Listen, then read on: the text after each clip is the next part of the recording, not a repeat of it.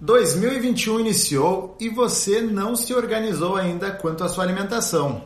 Por isso, hoje vamos trazer algumas estratégias para você ter uma alimentação saudável nesse ano que se inicia.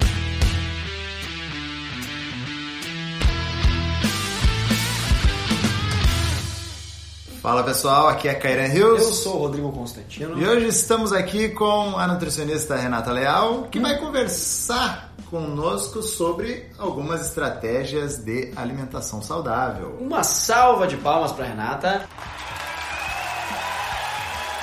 Renata, antes de mais nada, a gente quer agradecer a tua presença aqui nesse bate-papo descontraído com a gente. E se apresenta aí novamente pro pessoal de casa aí, para quem não sabe, a Renata já teve no episódio com a gente, episódio número 5 sobre nutrição clínica e esportiva. Então, para quem não acompanhou esse episódio, tá muito massa. Vai lá no nosso feed, dá o play, acompanha esse episódio, mas só depois de ouvir esse aqui de hoje. Renata, então se apresenta pro pessoal de novo aí, conta da tua vida, da tua história. Oi, pessoal, sou a nutricionista Renata Leal, sou especialista em nutrição esportiva funcional. Atendo atualmente tanto com o público que busca emagrecimento, ganho de massa, qualidade de vida e também com o lado esportivo. Então, Renata, vamos começar aqui com as estratégias. Hoje temos quatro e vamos à tua primeira. Bom, a primeira estratégia é fuja das dietas. Porque dieta é algo transitório, não tem como você querer um resultado que seja permanente se você faz algo que tem prazo para acabar, porque os seus resultados também serão transitórios. Dietas normalmente contêm mais restrições do que o que você precisa. É algo com muitas regras, muito monótono e que é difícil de ser mantido no dia a dia. Então, o ideal seria você estabelecer um padrão alimentar saudável, né? Algo que nutra e favoreça o seu corpo. Não adianta você ficar fazendo dietas restritas demais algo que desgaste o seu organismo, né, que ative diversos alertas uh, para que você sinta mais fome, porque isso vai acabar apenas prejudicando o processo. E aí você vai viver de ciclos de dietas, né? E a cada dieta que você começa, a sua meta ela acaba dobrando, né? Porque você inicia uma dieta extremamente restritiva, acaba perdendo uma quantidade inicial ali muito rápido de, de peso mas aquilo não consegue ser mantido, logo você volta a hábitos antigos, recupera todo aquele peso, se não ganha mais peso ainda. E aí, cada vez que você começa uma nova dieta, você tem mais peso para perder. Além disso, cada vez que você engorda, você aumenta a quantidade de células de gordura no seu organismo, né? Então vai ficando cada vez mais difícil perder esta gordura que você vai acumulando ao fim de cada dieta. Esse é até um ponto do, do um post, né, que teve no Conexão ali do porquê é tão difícil perder o, o peso, né, que é essa questão aí de cada cada engorde que a gente tem é uma célula de gordura a mais, né? E quando a gente emagrece, elas diminuem de tamanho, mas não somem, né? Para sumir só se fosse de um feito invasivo aí, por exemplo, um, um alipo. É um processo então, mecânico, realmente é, removê-las removê ali do corpo. E essa questão das dietas é realmente muito interessante de pensar, né? Como é que funciona a natureza humana. Então, eu botei esses dias também um post no Instagram com relação a, a dietas, né? E eu botei um post em tom de ironia, assim, faça a dieta da moda e emagreça em 30 dias. E depois recupere todo esse peso em 15 dias de novo. Porque é justamente isso, data para acabar, né, como a gente vê nas dietas. Ah, eu vou fazer uma dieta de 30 dias, a dieta da lua, a dieta do tudo que é coisa.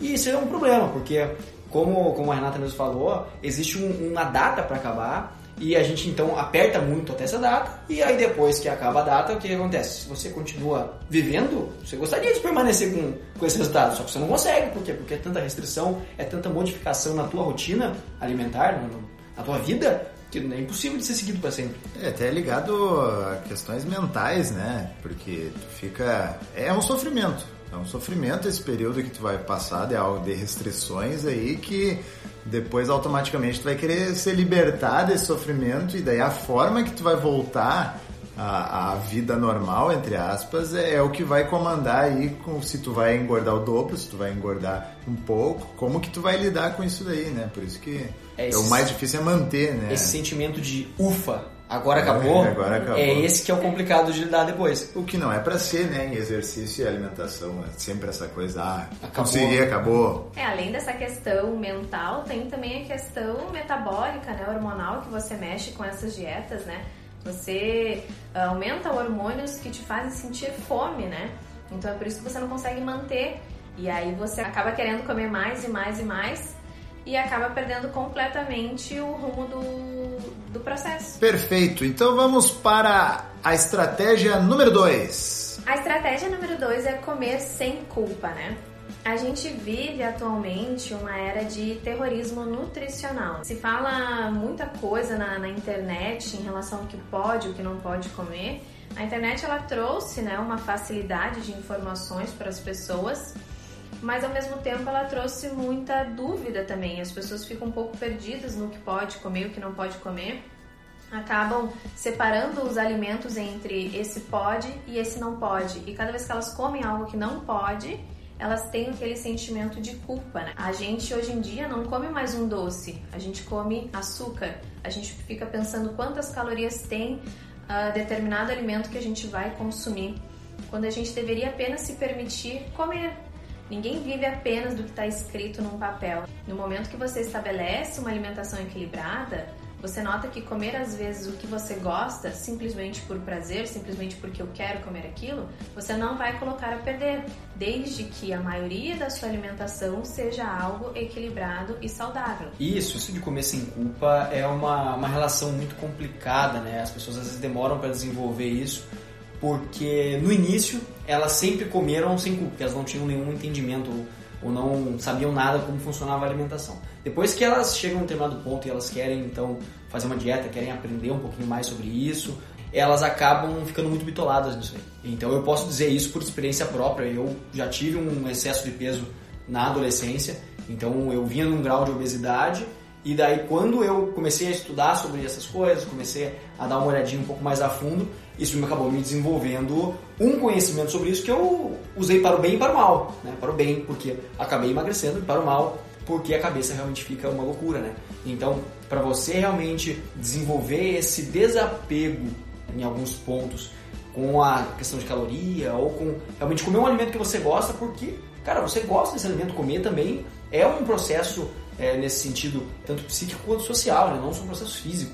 Então, isso é realmente uma coisa muito difícil de desenvolver, mas é extremamente necessário. É, é, é muito bom ter esse tema aqui em janeiro, porque em dezembro esse, esse tema aí, comer sem culpa, foi, foi alvo ali, é, basicamente próximo às festas final de ano, né? Então, o pessoal pensando se devia se soltar, se não, se eu devo fazer dieta, o que, que eu devo fazer, se sair vou ter problema, então essa questão aí de, de se sentir culpado por comer o que se deve comer nessas épocas aí é algo que complicado, né, da gente até lidar e acaba entrando numa área muito psicológica de estratégias que não são só alimento, né? É, e hoje em dia a gente vê também, antes era apenas tipo um, um, comer com culpa algum doce. Hoje em dia eu começo a ver as pessoas se sentindo culpadas por comer coisas básicas. Pessoas que se tem que se comem uma banana, por exemplo, se sentem culpadas porque tem muito carboidrato. Ou pacientes que chegam para mim falando que se comem arroz e feijão se sentem culpados porque estão comendo algo que vai engordar. Também associo muito ao pão francês, né? Pão francês é algo ruim e se eu comer eu estou errado, né? Claro que se você fizer uh, disso algo rotineiro e ficar comendo, por exemplo, apenas pão com margarina, queijo e presunto todas as noites, realmente dá uma complicada. Agora, a partir do momento que você começa a, colocar uma proteína nesse pão, seja ovo, frango, atum, colocar uma salada para que você consiga agregar mais fibras a essa refeição, essa refeição ela muda de figura, né? Ela muda de, de, de cara, vamos dizer assim, né? E você tem uma, uma refeição um pouco mais saudável. Então, a gente tem que parar um pouquinho de ter uh, medo de, de comer essas coisas que são básicas da alimentação e que elas podem ser incluídas sim numa rotina alimentar sem problema nenhum. Vamos à estratégia número 3. A estratégia número 3 é coma comida, né? É aquilo que eu sempre falo, o básico funciona. Hoje em dia a gente tem né, a indústria aí com diversos produtos que facilitam realmente a nossa rotina e alguns produtos são até legais, mas a gente tem produtos que contêm muitos aditivos eh, alimentares e esses industrializados carregados de corantes, de aditivos, eles mudam o nosso paladar. Tanto que leva um tempo para a pessoa começar a sentir prazer em comer alimentos mais naturais, sem tantos aditivos, sem tanta modificação. O paladar ele se torna tão viciado nesses aditivos que a gente se acostuma com o sabor artificial e parece que o restante da alimentação perde o gosto. Então, normalmente em consulta, eu sempre tento ler junto com o paciente o rótulo de algum produto que ele goste muito, para que a gente consiga entender qual é a composição daquele produto, para que ele perceba o que, que ele está ingerindo. Porque pela embalagem muitas vezes parece muito saudável, mas a gente vai ver os ingredientes, é simplesmente uma, uma mistura de gordura, farinha e açúcar. Enquanto que numa alimentação mais natural, ele teria mais vitaminas, mais minerais, mais compostos bioativos, mais fibras, coisas que dificilmente encontraria dentro de um produto, dentro de uma embalagem no supermercado. Até um parênteses, dentro desse coma comida, claro que o industrializado já está bem batido aí, que a gente deve evitar, mas o pessoal tem muita dúvida quanto à suplementação, né? Via de regra a gente tenta sempre instruir que a comida vem primeiro e o suplemento vem para suprir, mas existem casos que, a, que as pessoas precisam suplementar, né? Mas o errado fica quando tomam isso como primeiro, né? Como se é isso que vai fazer a diferença. Ah, agora eu vou tomar, agora vai, vai acontecer coisas que não aconteceria se eu não tomasse, enfim, acaba sendo um problema dentro disso também, né? É, com relação até à suplementação esses dias eu recebi uma pergunta no Instagram que o rapaz falava que tinha 250 reais livre por mês para poder comprar em suplemento, mas eu sei que a dieta desse cara é uma porcaria e eu sei que esse cara treina muito mal. Então eu recomendei para ele pegar uma parte desse dinheiro, é, investir num, num, profissional de educação física e a outra parte invista no nutricionista para comer comida, para ter resultados de verdade, ao invés de ficar comendo, tomando suplemento aí adoidado, achando que é realmente isso que vai dar os resultados. Assim. É aquilo que eu digo, né? Se o básico não está sendo bem feito, o avançado ele se torna desnecessário, né? Então não adianta eu querer pensar lá na frente, na cereja do bolo, né? Nos suplementos, se a minha estrutura alimentar não está bem feita. Você vai acabar apenas gastando dinheiro, utilizando produtos que você não vai ver o resultado, que se tivesse uma alimentação adequada, se você estivesse fazendo o básico bem feito, talvez ele tivesse ali uns 5% a mais de ajuda, mas que você não vai ver porque a sua alimentação está inadequada. Outra coisa, né?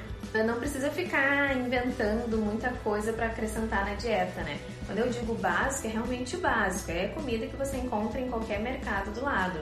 Não precisa ficar inserindo na alimentação manteiga ghee, leite de amêndoa, sal do Himalaia, coisas que são difíceis de achar e que são mais caras. É, o pessoal às vezes eles desacreditam nos produtos convencionais, né? Os produtos que a gente cresceu comendo, como a manteiga convencional ou o sal de cozinha, cloreto de sódio convencional ali que a gente compra para salgar as coisas. As pessoas desacreditam nisso, eles acham que precisa comprar o sal rosa lá das montanhas do Tibete, que foi feito por monges beduínos e a pessoa acaba desacreditando naquilo que é nosso. Então, por exemplo, arroz e feijão, a pessoa não quer mais comer arroz e feijão.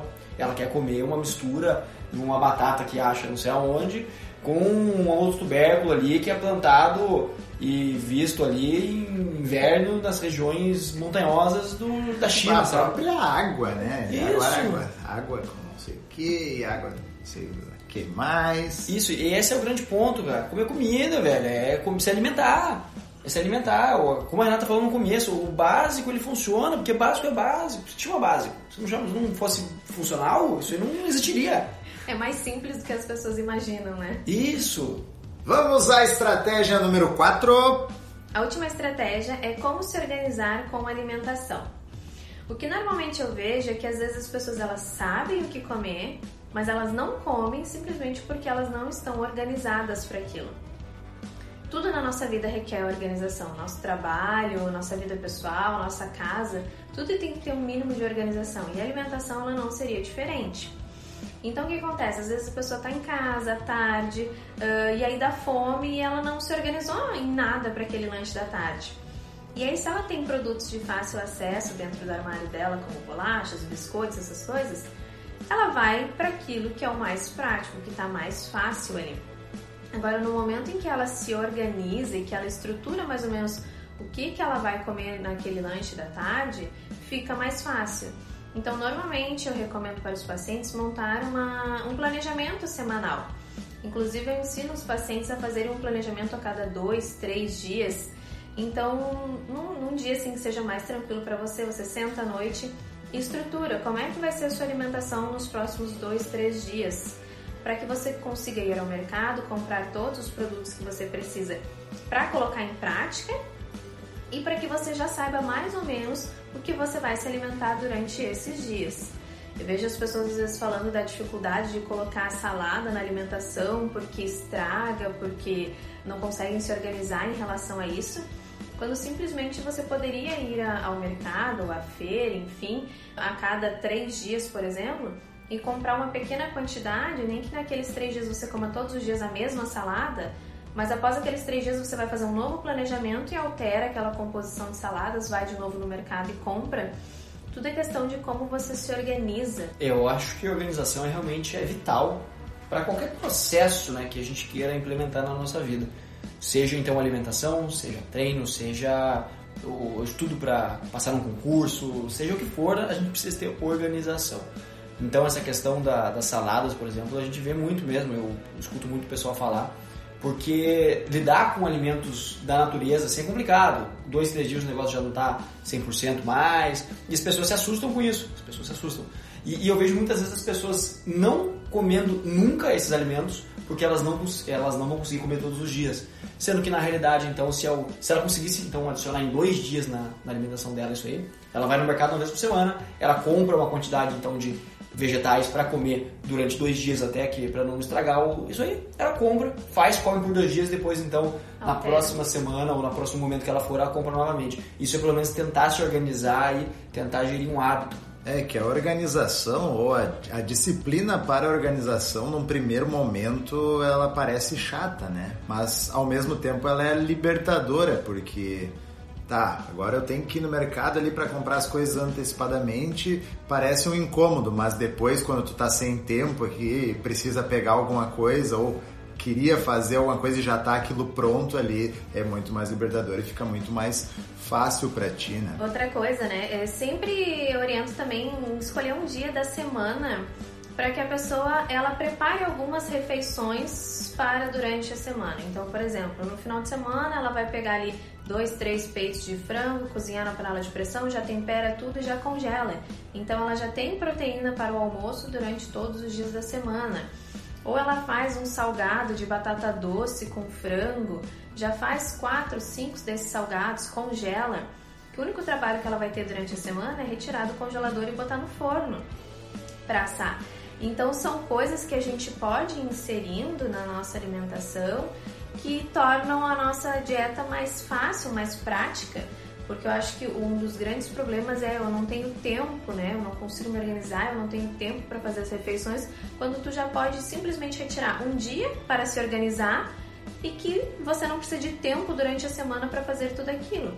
Você só vai descongelando e aquecendo e fica bem mais fácil. É, até nessa questão de organização, muita gente acaba optando por ir no restaurante, né? O que precisa também de uma organização, porque senão tu pega tudo que vê pela frente e restaurante tem muitas opções.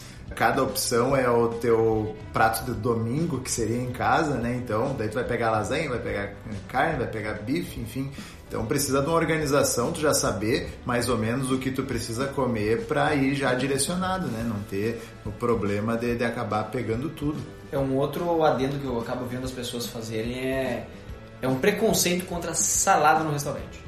É, não que seja. Tô pagando, não vou comer. É, não isso. tô pagando para comer arroz e feijão. Isso. Arroz eu sou. É, as pessoas acabam, é, não tô pagando para comer é, salada, não tô pagando para comer arroz e feijão, isso eu como em casa. Mas muitas vezes as pessoas não comem em casa isso também, esse é o grande ponto. Então a pessoa ela vai num restaurante onde tem uma salada fresquinha, tem uma salada que pode ser temperada ali de um jeito mais gostoso, diferente de casa, ali, que às vezes não tem tantas opções, E você não faz isso porque você, ah, eu não vou, vou pagar aqui para comer salada, mas você também não come em casa, então você nunca come salada, nunca come nada, e a gente pode transportar isso para qualquer tipo de comida que tenha um benefício embutido, né? E não só a comida de domingo, onde eu vou pegar lasanha, vou pegar escondidinho, vou pegar churrasco e eu vou lavar égua ali comendo até passar mal. É uma dica boa para quem vai em restaurante de buffet eu sempre digo, não pega o prato e começa a se servir. Primeiro faz a volta no buffet, vê todas as opções que você tem ali e já monta mais ou menos mentalmente como vai ser o seu prato, o que que você vai colocar nele.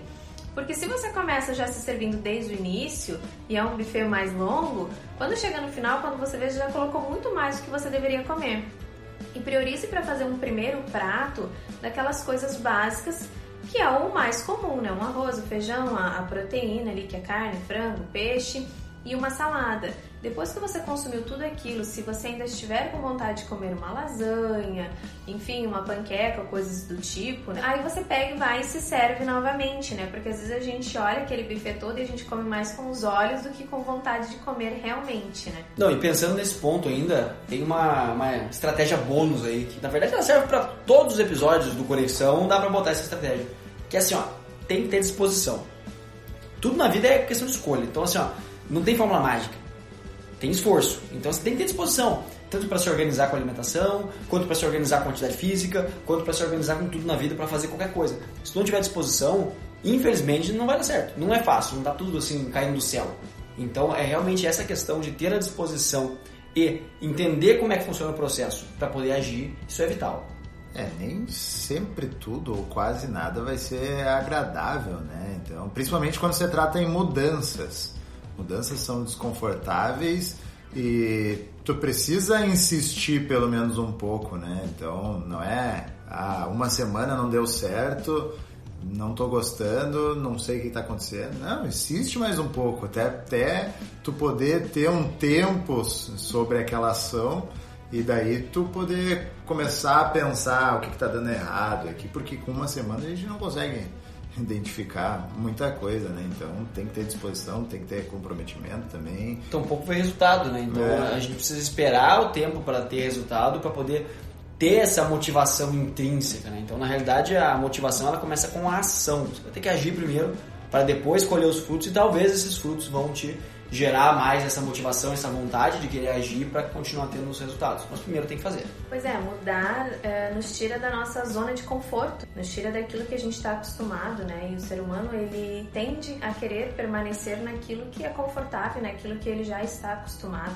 Mas a gente precisa, foi como o Rodrigo falou, né? Agir, né?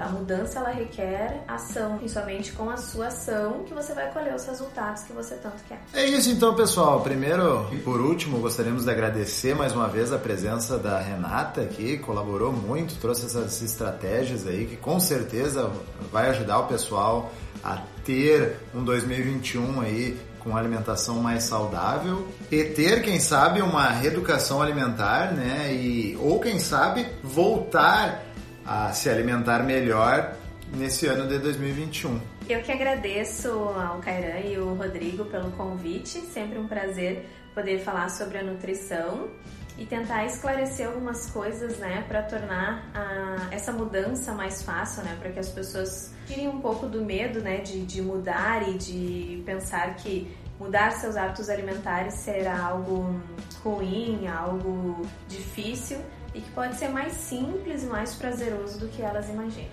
Então é isso, Renata. Muito obrigado por estar com a gente até aqui. E agora o meu recado para você que está nos ouvindo. Então, se você nos ouviu até aqui, vai no nosso post do Instagram e comenta o que você achou desse bate-papo. Aproveita também passa no Instagram da Renata, o arroba NutriRenataLeal e deixa uma mensagem legal lá para ela, porque energia positiva é sempre muito bom, tá? Para você que está nos ouvindo pelo Spotify, não esquece de clicar no botão de seguir e se você estiver ouvindo pelo Apple Podcast, o antigo iTunes, avalie a gente lá com 5 estrelas. Mas isso só se você gostar do episódio. Se você não gostou, você deixa a nota que quiser lá, mas também deixa o feedback para nós. Você não vai deixar uma estrela lá, sair andando, não vai falar nada. A gente não sabe que tem que melhorar para as próximas edições, tá? E se você conhece alguém que quer transformar 2021 um ano muito mais saudável quanto à alimentação e que possa gostar do conteúdo que a gente traz por aqui, compartilha com essa pessoa e ajuda a gente a espalhar esse conhecimento por aí. Esse foi mais um episódio do Conexão Saúde e Performance, o podcast que estreita caminhos entre a sua saúde e a sua performance. Até a próxima. Valeu! Valeu!